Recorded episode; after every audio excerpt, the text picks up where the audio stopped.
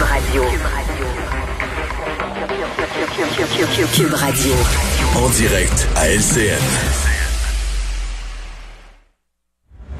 14h30, c'est le moment d'aller retrouver Geneviève Peterson, la déesse de l'information. Geneviève, j'ai entendu ça. Wow! Attends, mais c'est parce que à chaque fois, je suis très mal à l'aise. J'adore ça. Non, mais moi, j'aime ça, mais c'est parce que mais je me dis tout le temps. Mais s'il y a des auditeurs, des téléspectateurs qui savent pas que j'ai écrit un livre qui s'appelle La déesse des mouches à feu, ça fait un petit peu euh, Voilà. présomptueux. Je suis pas la déesse de Non, quoi que ce soit. assumé. Exactement. Euh, mais dans ce cas-ci, la déesse de l'information. J'adore ça. Alors, j'a- j'avais hâte d'aller te retrouver. Ben, j'ai toujours hâte. Je viens, mais particulièrement cet après-midi parce que Hélène DeGeneres, qui est une animatrice bien connue, très populaire aux États-Unis, a été la cible depuis les derniers mois euh, d'allégations de climat très, très toxique au travail, au sein de son équipe du talk show. Et pour la première fois hier, alors qu'elle amorçait sa 18e saison, elle a abordé le sujet. On va l'écouter puis on se reparle tout de suite après. Un extrait, on va écouter. I am that person that you see on TV. I am also a lot of other things. I sometimes I get sad, I get mad, I, I get anxious, I get frustrated, I get impatient, and I am working on all of that. I am a work in progress, and I am especially working on the impatience thing because, and it's not going well because it's not happening fast enough. I will tell you that. This is the Ellen DeGeneres Show. I am Ellen DeGeneres. My name is there. My name is there. My name is on underwear.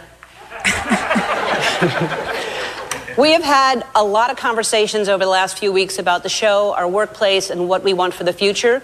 We have made the necessary changes, and today we are starting a new chapter. Nouveau chapitre, des excuses ou une mise au point. Euh, Michel, comment tu as reçu ces explications? Euh, ben écoute, j'ai envie de te dire, au départ, quand elle a débuté son émission, parce que évidemment c'était silence radio, elle n'avait pas euh, réagi, Hélène DeGeneres. Ouais. Je trouvais que la première partie, là, euh, ce que vous avez montré en deuxième partie, là, quand elle dit j'ai mon nom ici, ici, sur des sous-vêtements, euh, euh, elle reconnaissait son privilège de personnalité publique très, très puissante. Ça, il fallait qu'elle le fasse. Euh, les premières minutes de ses excuses, pour moi, sonnent comme une cassette de relations publiques. Il fallait qu'elle le fasse, fallait qu'elle le dise. Après, c'est là que ça devient intéressant, à mon sens. Et c'est là qu'elle fait un, un vrai mea culpa, sincère et senti. Euh, je sais pas pour toi, mais moi je l'ai bien reçu.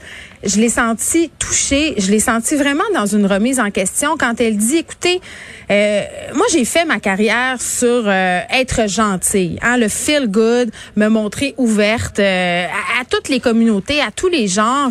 Hélène DeGeneres, on le sait, elle fait partie de la communauté LGBTQ+. Donc, tu sais, elle avait pas la, la réputation euh, d'être une personne méchante entre guillemets. Au contraire, carbure justement sur euh, les, bons sentiments, sur le positivisme. Elle dit quand on fait carrière comme ça, évidemment, euh, on peut pas se permettre d'être. On est pogné avec cette image-là. Mais vous savez, je suis humaine. Ça m'arrive des fois de pogner les nerfs. Ça m'arrive des fois euh, de capoter, d'être impatiente. Et je travaille là-dessus. Et moi, c'est ça que j'ai trouvé qui fonctionnait le plus, c'est-à-dire quand tu es dans une crise comme ça de relations publiques, à mon sens, oui, il faut que tu t'excuses, mais il faut que tu admettes tes torts. Et je trouve que au niveau du public, souvent, à partir du moment où on reconnaît euh, au niveau des personnalités publiques euh, qu'on a commis une faute et qu'on est prêt à y travailler, je trouve que ça passe, mais ça met en lumière quand même. Julie, et on l'a vu avec cet été, ce mouvement de dénonciation, parce qu'on a beaucoup attribué ça aux dénonciations Ouais. à- pour, concernant les gestes à caractère sexuel.